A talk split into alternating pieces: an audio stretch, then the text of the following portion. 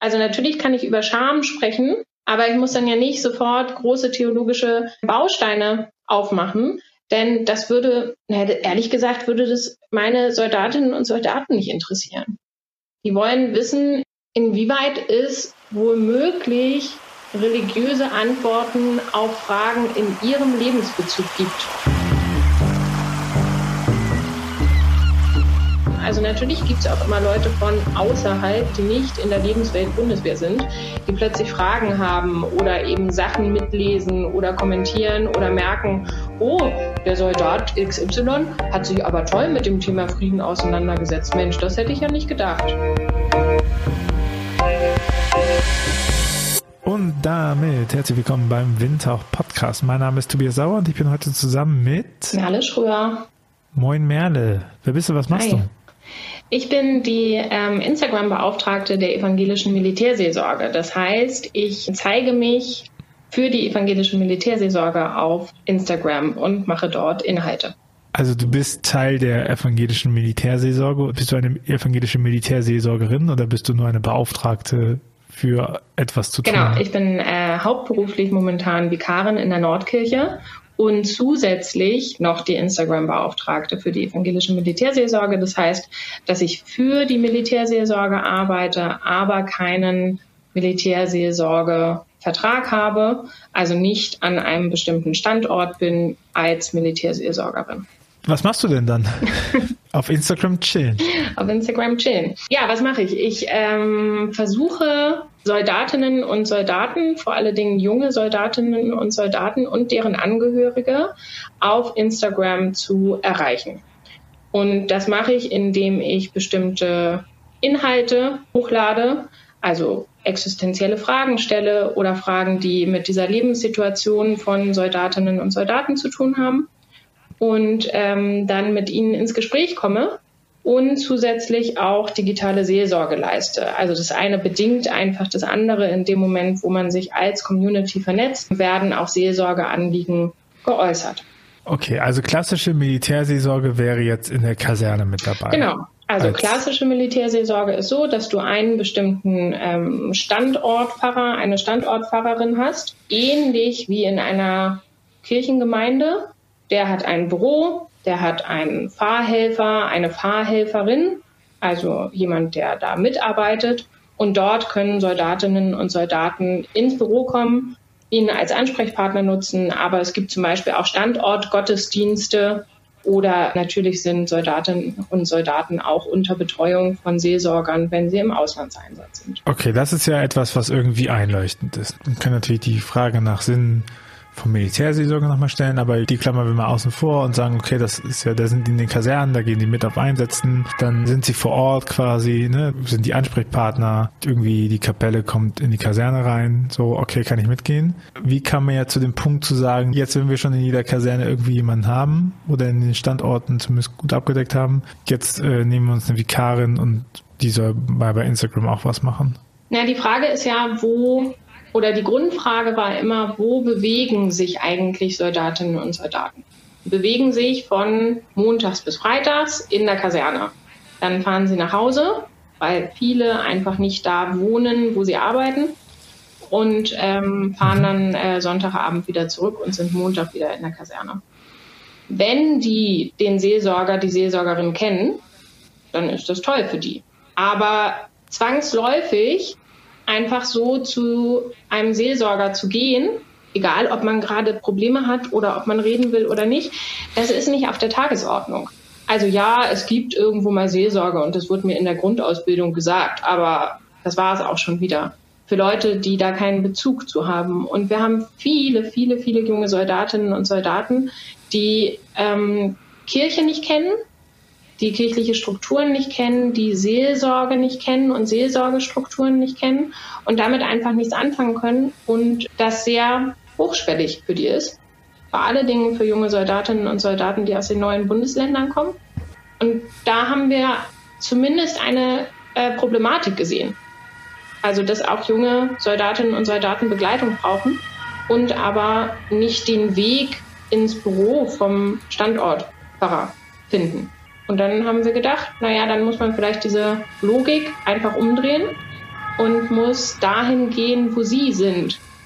Und sie sind zum Beispiel freitagsabends, wenn sie nach Hause gekommen sind, auf der Couch und dann vor ihrem Handy auf Instagram als ihre Lebensrealität. Also musste ich dahin gehen. Wie bist du denn an diese Stelle gekommen? Also hast du Bezüge dazu? Ist das einfach, fandest du das interessant? Ja. Wie war dein Werdegang auf dem Punkt? Ja, ich bin äh, als äh, Studentin schon ähm, ehrenamtlich in der Militärseelsorge in Hamburg tätig gewesen. Ich hatte mal so ein Seminar, ähm, was wir mit Studierenden der Helmut Schmidt Universität, also der Universität der Bundeswehr und Theologiestudierenden der Uni Hamburg zusammen hatten. Ähm, das hieß Gewalt im Fokus der Ethik. Total tolles Seminar, weil du ansonsten in der Otto-Normalgesellschaft eigentlich nichts mit Soldaten zu tun hast, außer du siehst sie vielleicht mal, wenn du Bahn fährst.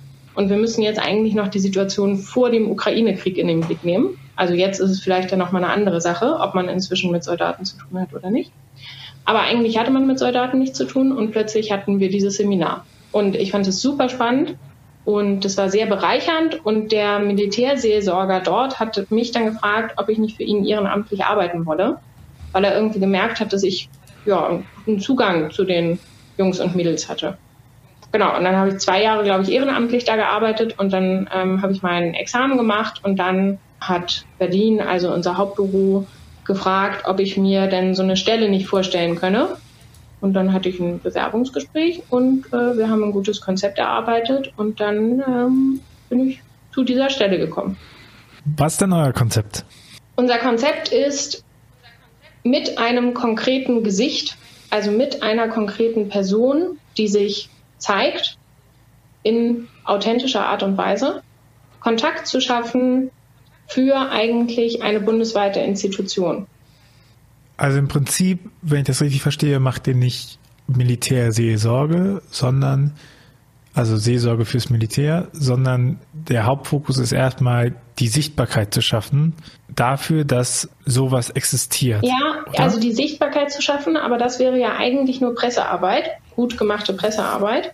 Ähm, es ist noch mehr. Es ist eigentlich sogar die Ansprechbarkeit zu schaffen. Denn das ist ja quasi die Problematik, die wir sehen in der Hochschwelligkeit von ähm, Standortfahrerinnen und Fahrern. Aber die Niedrigschwelligkeit des Tippens bei Insta oder des nur Folgens mhm. führt dazu, dass es eben nicht nur Öffentlichkeitsarbeit ist, sondern dass es eigentlich Community-Arbeit ist, digitaler Gemeindeaufbau und Seelsorge.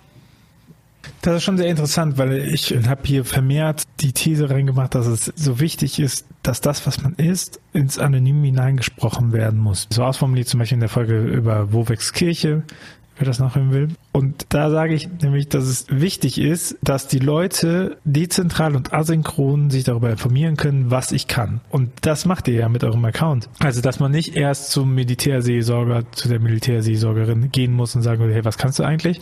Oder irgendwie in ein Angebot reingerät oder weiß man nicht, sondern dass die Kontaktfläche quasi so ist, dass sie in irgendeiner Weise ansprechend ist. Ihr seid über den Weg gegangen, das mit einer Person zu machen. Und das dazu führt, dass sich Leute anonym asynchron und dezentral damit beschäftigen können, weil ich meine, es ist ja auch nochmal was, wenn man da ist und sagt, so jetzt in meiner Freizeit berichten, jetzt gehe ich mal zum Veranstaltung der Militärseelsorge, dann muss ich, dann habe ich einen Rechtfertigungsdrang oder ich muss zumindest mal sagen, warum ich da meine Freizeit beschäftige. Und wenn ich das einfach im Zug machen kann, während mir langweilig ist und sage, ach guck mal, die haben da ja irgendwie was, was ich interessant finde oder ich schau mal, was die eigentlich können, so, also ich habe die Möglichkeit mal reinzugucken in der Sache, dann hilft es mir ja Vertrauen aufzubauen gegen der Marke, ne? Genau. Also wenn ich dem Instagram-Kanal Kanal vertraue und das, was ihr macht, dann ist die Wahrscheinlichkeit ja hoch, dass ich auch den äh, KollegInnen vor Ort vertraue. Ja, auf jeden Fall. Also ich würde dir voll zustimmen. Ich würde die Anfrage an das Wort anonym stellen.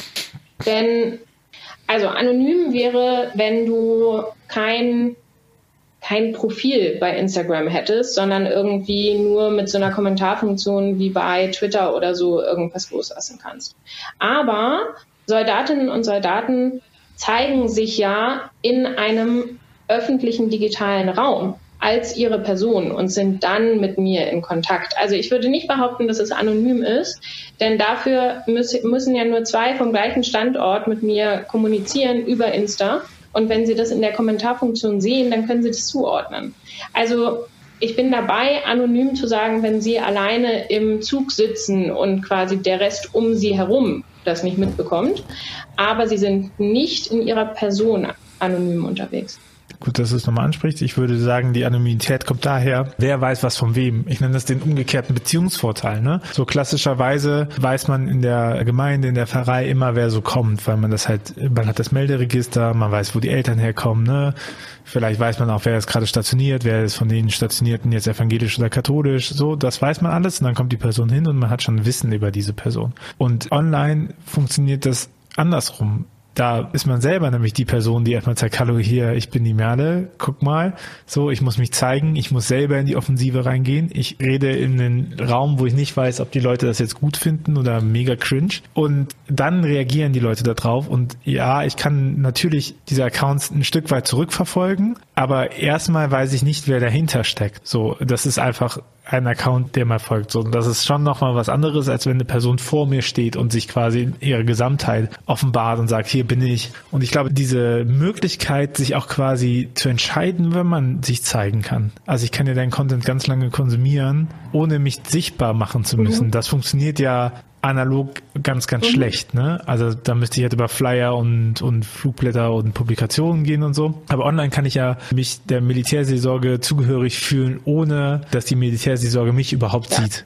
Ne? Ja. Und das ist schon eine Besonderheit an der Stelle, weil es mir ja auch die Möglichkeit gibt, mich langsam ranzutasten. Ne? Und auch wenn ich weggehe, ist niemand beleidigt.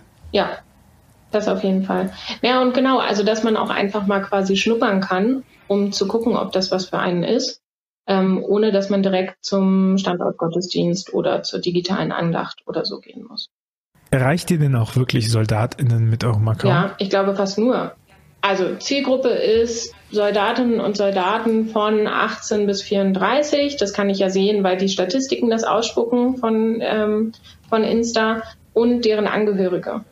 Denn es gibt mhm. viele Accounts von Soldatenfrauen, ähm, die über das Leben in einer Soldatenfamilie erzählen. Mhm. Und ja, wer, wer ist quasi noch da? Also es ist natürlich so, dass wenn du als kirchlicher Player bei Instagram bist, dass natürlich andere kirchliche Player sich für dich interessieren weil sie dir folgen und du ähm, und vielleicht ja bestmöglich vernetzen. Das wäre ja, ähm, das wäre ja toll, aber auch einfach, weil sie interessiert daran sind, wie du christliche Inhalte vermittelst und sich gegebenenfalls dann davon was abgucken oder eben das auch konsumieren.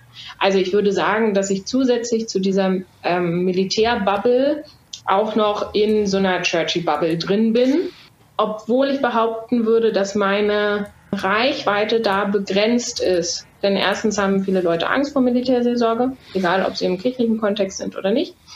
Und was ich merke ist, dadurch, dass es kein reiner Privataccount ist, wo ich als Pastorin bin, so wie viele, viele, viele andere unserer, ähm, unserer Pastorinnen und Pastoren, die private Accounts haben, ähm, ist ja, es ist schon, es ist schon ein erhöhter Vorbehalt da der für mich voll okay ist. Ich mag unser Konzept wahnsinnig gerne.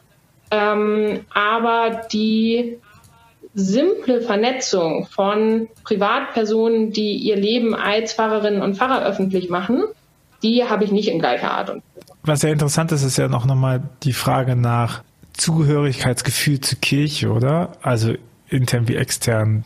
Dann, also ich würde sagen, dein Content, wenn ich jetzt so auf die klassischen Kirchen-Hashtags oder sowas gucke oder Themenkomplexe, irgendwo bist du mir ja untergekommen, sonst wären wir gar nicht, säßen wir nicht zusammen. Ähm, aber er ist nicht so permanent gespielt. Und wenn man sich anguckt, wie die Posts an sich kommentiert werden und sowas und Likes, dann besteht zumindest eine gute Möglichkeit dafür, dass das passiert wäre. Ja. Ne? Was ja irgendwie zwei Aussagen hat. Die erste ist ja die Frage von Integration von Funktionsverämtern innerhalb von kirchlicher Struktur welchen Platz die da haben und welche Notwendigkeit man davon auch sieht.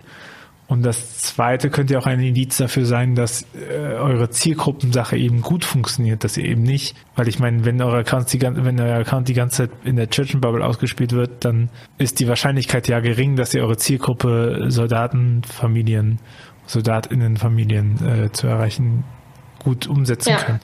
Naja, also ehrlich gesagt, ich bin auch, also ich bin völlig fein und sogar ein bisschen froh für meine Community, dass wir nicht so sehr in der Churchy Bubble sind oder dass ähm, dann repostet wird.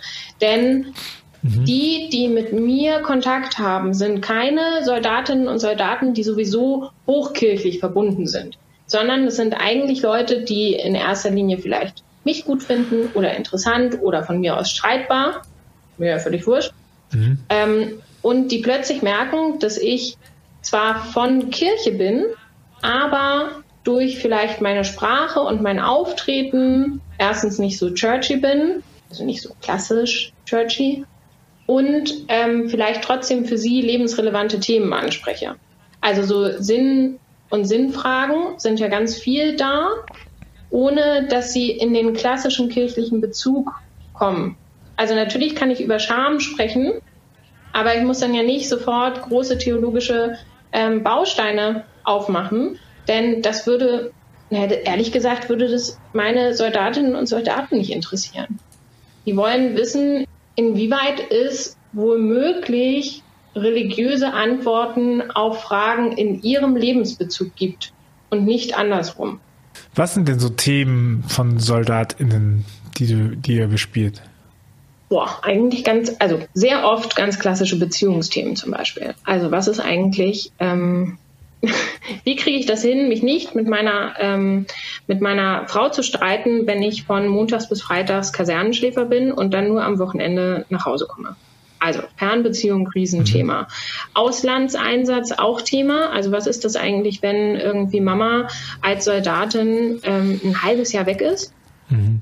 Also erstaunlicherweise denken viele, dass wir immer nur über Krieg und Frieden reden, aber wir machen das relativ selten, weil es ja nicht darum, also das nicht die Hauptproblematik von Soldatinnen und Soldaten sind, sondern das sind eigentlich Menschen wie du und ich mit einem bestimmten Beruf, die aber oftmals persönliche Probleme haben oder eben Lebensfragen haben.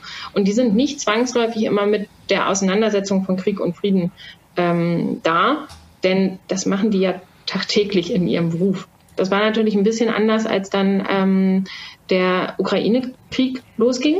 Klar, da haben sich die Themen ein bisschen verändert, aber nichtsdestotrotz brechen die anderen Themen des normalen Alltags nicht weg auf seelsorgerlicher Ebene. Ich glaube, die Frage beim Ukraine-Konflikt ist wahrscheinlich auch nochmal die Frage nach der eigenen Beteiligung auch nochmal stärker gestellt worden. Ne? Ja, nach der eigenen Hilflosigkeit, weil die meisten Soldatinnen mhm. und Soldaten in Deutschland einfach ihren, ihren Job, ihren Brotjob weitergemacht haben und obwohl sie Soldaten sind, gar nichts damit zu tun hatten. Ähm, das ähm, mhm. ist Ohnmacht und Hilflosigkeit. Das war ein Riesenthema. Ähm, und was noch erstaunlich ist, ist, dass plötzlich Soldatinnen und Soldaten in der Öffentlichkeit wieder, also wieder überhaupt da waren also sichtbar waren oder, oder gesehen worden sind. Sichtbar waren sind, sind sie immer, aber plötzlich gesehen worden sind. Und viele von denen haben mir erzählt, ja, und weißt du, wenn du dann beim Grillen zusammensitzt, dann fragen sie dich plötzlich als Experten etwas.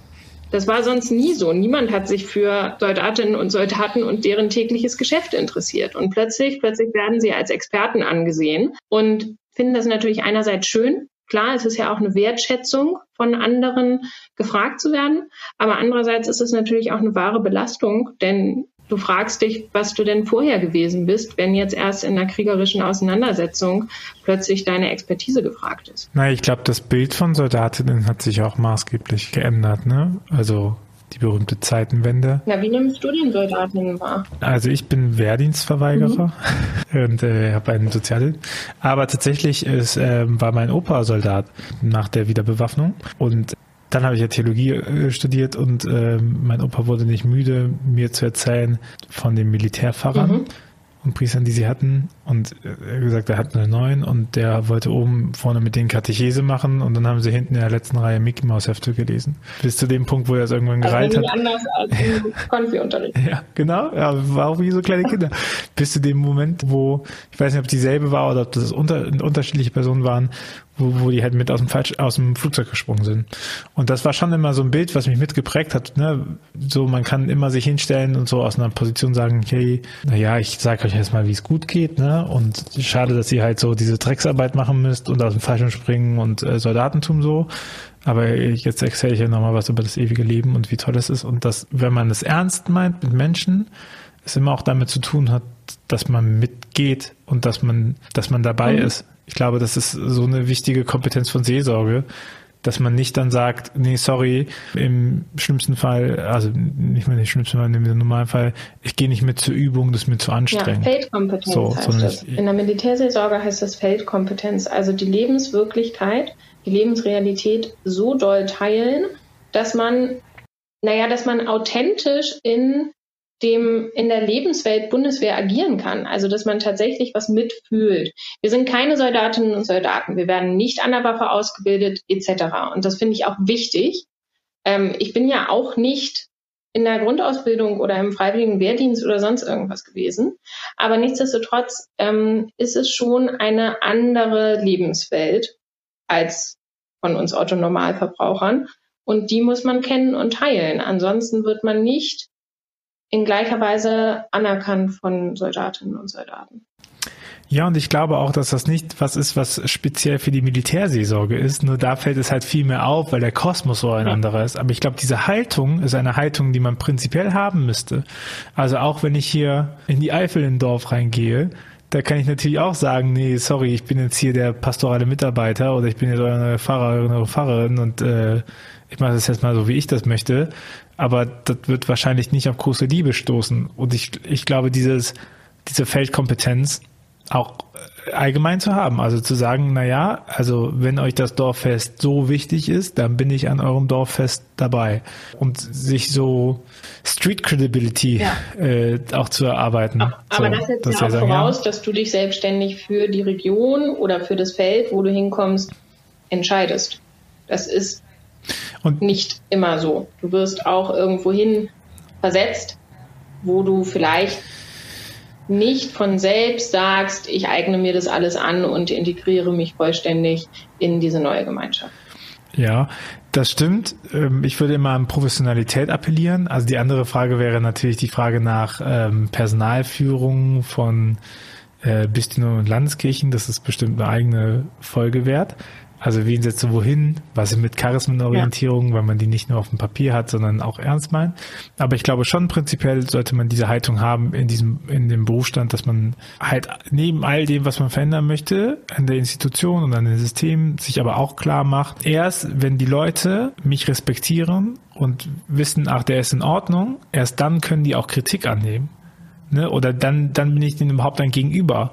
Wenn ich denen was von Frieden erzähle, aber ich war nie bei der Übung dabei und dann, ne, das ist was anderes, so, weil ja auch das Bild von Frieden schaffen, dieser Ausdruck ist ja komplett anders bewertet, wenn man Soldat, Soldatin ist, als wenn man einen 0815-Job hinterherläuft. So, ne? was da auch für Aktionen rauskommen etc. Und ich glaube aber, dass es ja trotzdem wichtig ist zu sagen, na ja, im besten Fall wollen wir keine kriegerische Auseinandersetzung und wir, deswegen wäre es ja auch eine schöne Gesellschaft, wo wir keine SoldatInnen brauch, bräuchten. So, das wird mir jeder böse nehmen, der mich nicht kennt. Und wenn ich das aber mit Leuten rede, und, äh, und man weiß ja, ja, prinzipiell vertraue ich dieser Person, weil sie bei mir ist oder weil sie auch mich begleitet und so, dann kann ich an, dann kann ich andere Sachen viel eher auch wahrnehmen und ähm, mich davon auch berühren lassen, was da kommt.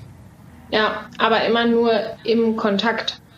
Also ich glaube, das ist ein Problem, wenn zwei Welten so parallel laufen, dass ähm, oft über, in meinem Fall jetzt über Soldatinnen und Soldaten geredet wird und nicht mit Soldatinnen und Soldaten. Also wie will, will man überhaupt als Otto Normalverbraucher wissen, wie die Soldatinnen und Soldaten zu Krieg stehen? Weil die sowieso sagen, na, das sind doch Totschießer, die wollen doch schießen, die finden das doch toll. Ähm, aber es ist halt auch einfach, ja. über sie zu reden, ohne, also ohne mal den Kontakt zu suchen. Und das, also das würde ich sagen, das ist natürlich toll ähm, bei Instagram, weil das wird am Standort nicht passieren. Aber bei Instagram kriegen wir das halt super gut hin. Also natürlich gibt es auch immer Leute von außerhalb, die nicht in der Lebenswelt Bundeswehr sind, die plötzlich Fragen haben oder eben Sachen mitlesen oder kommentieren oder merken, oh, der Soldat XY hat sich aber toll mit dem Thema Frieden auseinandergesetzt. Mensch, das hätte ich ja nicht gedacht. Und das gibt es viel. Ja. Und ich glaube, was, was die eine Bewegung ist ja die Frage, ähm, in der Community selber reinzuspielen und da auch präsent zu sein. Also, ich meine, auch die Soldatinnen-Community hat ja Codes, die man sonst nicht sieht. Zum Beispiel die Kenntlichmachung ihrer Accounts mit der gelben Schleife mhm. oder sowas. Ne? Mhm.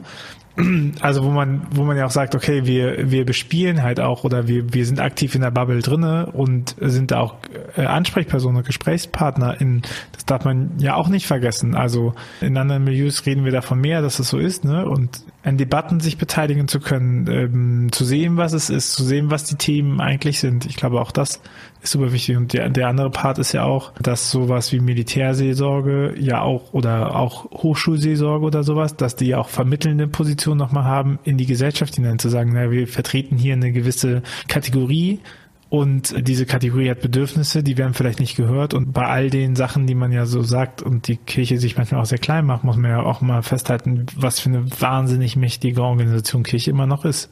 Auch was Gehör angeht. Und wenn sich Kirchen für etwas einsetzen oder etwas ähm, über etwas berichten, dann haben sie die Möglichkeit, das zu tun. Ne? Und also auch die Frage nach ähm, Kommunikation nicht nur innerhalb der Truppe, sondern eben auch für die Truppe außerhalb hinweg. Ja. So was nicht PR ist, sondern was genau diese menschliche Komponente halt setzt. Ja. ja, und ich finde, es wird, also ich persönlich finde, bei Sonderkomponenten wird es sogar immer wichtiger. Also das ist ja ein hohes Gut, was wir da haben was wir da auch bewahren, dass wir in eine, in ein System als Kirche reingucken dürfen ähm, und da mitarbeiten dürfen, egal ob das jetzt im Krankenhaus oder im Gefängnis oder eben im Militär ist. Und ähm, da eine Verbindung zwischen den Welten zu schaffen und vielleicht auch eine höhere Akzeptanz für solche vermeintlichen Randthemen zu schaffen, das finde ich wichtig. Lass uns noch mal ein bisschen auf euren Account und das, was ihr macht, ähm, draufschauen. Und zwar, äh, seit wann gibt es euch jetzt schon in dieser, mit dieser Konzeption? Mit dieser Konzeption gibt es uns seit ähm, Mai 2021. Und was sind eure Erfahrungen bis jetzt? Unsere Erfahrungen sind bis jetzt, dass ähm, es ein maximal höhere Abonnentenzahl gibt, seit wir mit einem Gesicht präsent sind. Also zuvor waren wir als Institution und mit so, weiß ich nicht, mit so Berichten, also eigentlich klassische Öffentlichkeitsarbeit zu sehen. Mit so PR-Bildern. Ja, ja, und, und auch die Inhalte nicht so, dass es irgendwie zur ja. Kommunikation anregt, sondern eher, dass es nur ein ähm, Befüllen von, also oder ein, eine Info-Sache ist, ähnlich wie eine Website, aber kein Community Management. Also, wir haben gemerkt, dass durch Gesicht und durch Ansprechbarkeit meinerseits, so, das ist jetzt ja gerade so, plötzlich die Leute, die sich dafür interessieren und das Abonnieren enorm zugenommen hat.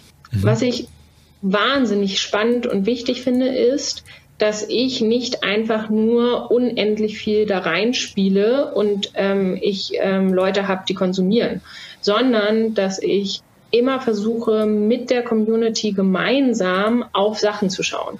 Das heißt einerseits, dass ich vielleicht Fragen stelle, Sinnfragen, wo sie kommentieren können und dadurch sich untereinander vernetzen. Es heißt aber auch, dass ich ja zum Beispiel dieses Format unter die Haut habe. Bei unter der Haut stelle ich junge Soldatinnen und Soldaten vor, die ein Tattoo haben. Und darüber, dass wir über ihre Tätowierung reden, reden wir über sie als Menschen und über das, was sie vielleicht ausmacht. Und zwar abseits ihrer Uniform. Denn natürlich ist die Erstidentifikation über den Dienstgrad etc. Aber was diesen Menschen alles außerhalb davon noch ausmacht, das kriegen wir zum Beispiel durch, naja, durch Tattoos raus, weil das oftmals einen persönlichen Bezug hat. Also das heißt, ich spiele nicht einfach nur irgendwelche Inhalte da ein und hoffe, dass die Community darauf reagiert, so, auf quasi das, was mich angeht gerade, was ich vorbestimme, sondern dadurch, dass ich zuhöre bei anderen Menschen aus der Community, schaffen wir eher eine Form von Dialog als nur eine Form von wir kommentieren Merles Sachen. Und das ist toll, weil es die Möglichkeit bietet, dass ich wieder in den Hintergrund rücke für die Gemeinschaft. Bist im Prinzip du, du hast Moderationsqualitäten dann weil ja auch zu einer guten Moderation dazu gehört, dass Leute anfangen, sich zu äußern. Genau, Moderation. Ja, vielleicht ist es eher so ein bisschen wie in so einer Talkshow. Also, dass jeder weiß, wer dieser Host ist und der Host auch selber was dazu sagt und, ähm, und auch gerne selber mal interessante Fragen einstreut und auch von seinem Leben berichtet, aber gleichzeitig auch zuhört und ein Stück weit die Bühne dafür bereitet, dass wir ähm, eine größere Talkrunde sind als nur ich Merle als Selbstdarstellerin. Ich meine, das ist ja auch die Verantwortung, ne? weil man ja nicht drum herum kommt, wenn man mit Gesicht präsent ist, dass ja auch, dass du ja auch dann ähm, repräsentierst. Ja, also ich repräsentiere Oder? jetzt die Institution, aber ich würde da schon kritisch anfragen, wenn es, wenn es ansonsten Accounts gibt, wo eine Pastorin zum Beispiel ihren Lebensalltag teilt, macht sie dann mhm. das auch? Also ja, eine Verantwortung hat sie sicherlich, hat sie immer. Aber ich würde behaupten, dass das grundlegend verschieden von der Ausrichtung ist, ähm, wie man eine digitale Gemeinde aufbaut und wie man untereinander vernetzt und hört und sieht. Weil man ja auch nochmal sagen muss, dass du ja nicht für irgendeine Kategorie sprichst, sondern ja auch für eine sehr öffentlich relevante Kategorie. Also die Frage nach Soldatentum und nach Bundeswehr und Militär im Allgemeinen ist ja auch eine Frage nach öffentlicher Sicherheit und ähm, nach Selbstverständnis eines Staates. Ne? Und diese Du hast es angedeutet mit der Tattoo, dass man dann mal die Person sieht, die dahinter steht. Ne? Aber ansonsten sind Soldaten ja im öffentlichen Raum nicht die Person, die dahinter steht, sondern sind Repräsentanten und genießen deswegen ja auch äh, gewisse Privilegien, aber auch gewisse Pflichten und so. Und dann für diese Gruppe zu kommunizieren, stelle ich mir ungemein schwierig ja auch deswegen vor, weil du ja nicht den gleichen Pflichten und Rechten auferlegt bist. Ne? Du kannst am Bahnhof herumlaufen, wie du magst, und du kannst deine Mütze an und ausziehen, wie du magst. Und äh, dem ist halt nicht so. Ne? Und dann, äh, glaube ich, ist ja auch voll die Schwierigkeit da, das Gespür dafür zu bekommen, äh, dass das, was du machst, auf dem Account zu denen passt. Ne? Dass die nicht sagen, ja, ja, kannst du gerne so machen, aber das wird bei uns einfach nicht vorkommen. Ja. So. Naja, das, also ich habe mir das einfach angeeignet, weil ich, also ich würde behaupten, ich wusste das ja vorher auch nicht. So, also ich hatte, ich hatte nichts, ich war der erste Jahrgang, der keine, keine Wehrpflicht mehr hatte. Das heißt, niemand aus, meiner, aus meinem Jahrgang ist zur Bundeswehr gegangen, weil musstest du ja nicht, sondern es sind alle Work and Travel und naja, also so wie es jetzt immer noch ist. und das heißt, das Einzige, wo ich vielleicht Bundeswehr gekannt habe, ist, weil ich in Kiel aufgewachsen bin und da ein Marinestützpunkt ist. So. Und weil da die Goy-Fock ist, obwohl du die Goy-Fock ja auch nicht richtig mit Militär verbindest, also zumindest nicht mit, mit Schießen von Booten aus und so. Also das muss man ja wirklich mal sagen. Das ist ja eher so ein Glanzstück, ein teures zwar, aber so ein, so ein, wir haben nicht wirklich was mit Krieg zu tun. Jetzt ein neu, frisch renoviertes, teures Glanzstück. Ja, ja. Naja, so. Und äh, ich habe mir das ja angeeignet dadurch, dass ich Soldatinnen und Soldaten kennengelernt habe. So, vorher wusste ich das nicht und ich glaube, ich hätte das auch nicht so bespielen können. Aber dadurch, dass ich einfach mich prinzipiell für Menschen interessiere. Ich finde Lebensgeschichten wahnsinnig spannend und ich finde Menschen spannend und wie sie quasi zu dem geworden sind, was sie sind und wie sie sich jetzt auch zeigen. Naja, und mit diesem Interesse versuche ich erstmal allen Menschen zu begegnen. Und anscheinend hat diese Offenheit dazu geführt, dass mir Soldatinnen und Soldaten gezeigt haben, wer sie sind in dieser Uniform. Und dadurch ich vielleicht ähm, gelernt habe, wie ich Themen anspreche und was meine richtige Wortwahl ist und ähm, wie ich mit Menschen aus dieser äh, Lebenswelt in Kontakt kommen kann. Ich finde das so spannend, weil äh, du, du erzählst natürlich über die Militärseelsorge, aber ich höre so in meinem Kopf immer, ja gut, was könnte das denn sonst sein? Ne? Also was wäre das, wenn das, wenn du jetzt über normale Seelsorge reden würdest? Das klingt auch so einleuchtend halt zu sagen, na ja, ich kann halt zum Beispiel nur für meine Gemeinde sprechen, wenn ich auch meine Gemeinde mhm. kennenlerne. Ne? Ich wusste ja auch nicht, wie die vorher sind und so. Und das hat, das hat so eine Wertschätzung drinne, die respektiert, dass da schon irgendwas ist. Ne? Mhm. Dass, dass da schon was ist, was, was wertgeschätzt wird, dass es nicht, keine Ahnung, was man moderieren und aufgreifen kann. Ne? Ja. So. Und dann ist ja, finde ich schon sehr spannend, nochmal die Frage, ne? Das ist ja ein Unterschied, ob ich in, in ein Territorium reinkomme und sage, das ist jetzt meine Gemeinde und schön, schön, dass die mich jetzt hier haben und dann mache ich mal. Oder man kommt da rein und sagt so, na ja, im Prinzip hat es den Menschen gut getan ohne mich und äh, nach mir wird es denen auch gut gehen. Und jetzt bin ich hier in der Zwischenzeit und äh, niemand interessiert sich für mich, außer ich fange jetzt mal an, hier zu verstehen und in den Dialog zu bringen. Na, ich glaube, äh, also es gibt, glaube ich, viele Kolleginnen und Kollegen, die das in Kirchengemeinden genauso machen, dass die erstmal sagen, erzähl mir, wie eure Gemeinde funktioniert und nicht, ich komme da als Alleinherrscher und drehe jetzt alles um. Ich glaube, einen wahrhaftig ernsthaften Kontakt und ein ernsthaftes Interesse an Menschen bewahrt mich in meiner Position als Geistliche davor, eine Heilige zu werden oder eine Allzumächtige. Also in dem Moment, wo ich mit Menschen rede und darauf vertraue, dass sie mir erzählen, wie ihre Lebenswirklichkeit aussieht, kann ich, naja, kann ich darauf eingehen und vor allen Dingen mich auch sichtbar machen und nicht irgendwie drei Stufen höher stehen oder als allzu fromm äh, zu gelten und jetzt irgendwas, jetzt irgendwas hier in der Gemeinde ähm, völlig neu zu denken. Ja, das, äh, gleichzeitig hast du natürlich auch die Herausforderung, dass du ja auch was Neues schaffen können musst in der Gemeinde vor Ort, oder? Also du, du hast zumindest, du bist zumindest ähm, an der Militärseelsorge davon befreit, die, die Frage der Zukunft nach der Bundeswehr stellen zu müssen. Und ob es nachher noch, ob es noch mehr Soldatinnen gibt oder nicht, oder ob die kommen oder nicht. Und das ist ja schon nochmal ein Reformdruck, der ja in Gemeinden und Vereinen drin steht die Frage nach, wie erreiche ich noch mehr, ne? Wie, wie, wie bringe ich Leute, wie werden die Leute aufmerksam über das Thema, die darüber hinaus sind, die dann auch sagen, ach ja, ist ja gar nicht so schlecht, dass die mittlerweile Fachin ist. Ja, Und ich glaube, für diesen Part also muss man schon Strukturen aufbrechen. Ja, das stimmt. Aber zum Beispiel diese Frage nach, wie erreiche ich mehr, ist für mich eine absolut irrelevante Frage. Für mich wäre die Erstfrage, wie erreiche ich überhaupt die, die rein theoretisch noch da sind? Und danach zu gucken, ob wir wachsen. Und ich glaube, wir wachsen, also, oder wir würden wenigstens unsere Zahlen nur halten, wenn wir wirklich mal auf, naja, die Ressourcen nutzen. Und das sind Menschen, die da sind und die vor Ort sind. Ähm, und ich finde, die Militärseelsorge, natürlich ist es eine luxuriöse Situation, in der wir arbeiten. Nichtsdestotrotz, glaube ich, wird andauernd die Frage nach der Relevanz gestellt. Also rein theoretisch könnte man auch sagen, wir schaffen die Militärseelsorge ab. Gut, dann hätten wir ein Grundrecht, nämlich die Ausübung der Religionsfreiheit nicht mehr gewahrt. Deshalb ist die Militärseelsorge ja innerhalb der Bundeswehr. Aber zum Beispiel wird, wird jetzt ja erst neu installiert eine jüdische Militärseelsorge und wenn sich die Islamverbände einigen, dann vielleicht auch irgendwann eine islamische Seelsorge.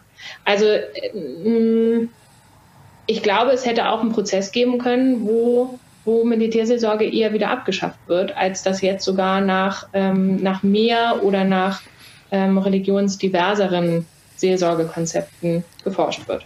Na, die Möglichkeit besteht ja immer noch. Ne? Ja. Also wenn man sich anguckt, wie kirchliche Sozialisation sich bewegt, die ganzen Rechte, die ja die Religionsgemeinschaften haben über die Körperschaft des öffentlichen Rechtes, sind ja maßgeblich daran gekoppelt, dass sie eine gewisse Relevanz innerhalb der Gesellschaft besitzen. Und äh, wenn diese Relevanz nicht mehr vorhanden ist, ist die Wahrscheinlichkeit auch geringer, dass diese Rechte äh, bleiben. Ich glaube, das muss man sich schon, schon noch klar machen. Merle, bevor du die letzte Frage bekommst, danke dir schon mal für den großen und Umblick über ähm, Militärseelsorge, Community-Aufbau, die Frage nach, äh, nach Gemeindeform und auch äh, die Frage nach Gemeinschaften gründen auf Instagram, wie sowas gehen kann und wer da Zielgruppe ist. Ähm, ein Hinweis in eigener Sache. Wenn du, liebe Hörerinnen, liebe Hörer, diesen Podcast magst und diesen Podcast unterstützen willst, dann hast du die Möglichkeit, dies zu tun. Auf steadyhq.com slash fintauch kannst du eine Mitgliedschaft abschließen. Das ist eine jährliche oder eine monatliche kleine Zuwendung. Das ist, würde ich sagen, nicht im ultra viel, für dich, aber es hilft uns enorm, diesen Podcast zu produzieren und jede Woche hier Leute einzuladen, das zu schneiden, die nachzubearbeiten. Du hast aber auch was davon, wenn du die Mitgliedschaft abschließt. Ähm, und zwar bekommst du dann eine Zusammenfassung der Podcast-Folge per E-Mail zugeschickt, sodass du nochmal nachlesen kannst. Wie war das nochmal mit Militärseelsorge und Community-Aufbau? Das äh, hoffen wir ist so ein kleines Goodie als Dankeschön für deine Aufwendungen. Ansonsten kannst du uns auch bewerten bei der Plattform, auf der du uns gerade hörst. Auch das hilft uns enorm, äh, diesen Podcast sichtbar zu machen. Teil ihn per WhatsApp, per Facebook, Instagram, auf welcher Plattform du dich gerade wohlfühlst. All das hilft uns sehr. Merle, die letzte Frage an dich ist, was wünschst du dir von für eine Kirche der Zukunft? Ich wünsche mir, dass Kirche zuerst selber mal sagen kann, wofür sie eigentlich da ist und wofür sie steht. Und das dann Menschen so mitteilen kann, als dass sie sich auch für Kirche im großen Sinne interessieren. Merle, vielen, vielen Dank, dass du deine, äh, dein Wissen geteilt hast über deine Arbeit. Gerne nochmal, gerne auch nochmal, wenn euer Projekt noch weiter fortgeschritten ist und äh, ihr noch mehr Erfahrung zu teilen habt. Herzliche Einladung, dann nochmal vorbeizukommen. Vielen, vielen Dank. Ja, super, dass du mir äh, die Zeit gegeben hast, mit dir darüber zu sprechen. Ich fand das sehr interessant. Und ansonsten müssen wir das über Instagram, über unseren Kanal weiter tun. So machen wir das weiter. In diesem Sinne, mach's, mach's gut. gut. Ciao, ciao. Dieser Podcast ist eine Gemeinschaftsproduktion von Ruach Jetzt und der Evangelischen Arbeitsstelle für missionarische Kirchenentwicklung und diakonischen Profilbildung MIDI. Produziert von Ruach Jetzt. Mehr Informationen findest du auf windhauch.ruach.jetzt.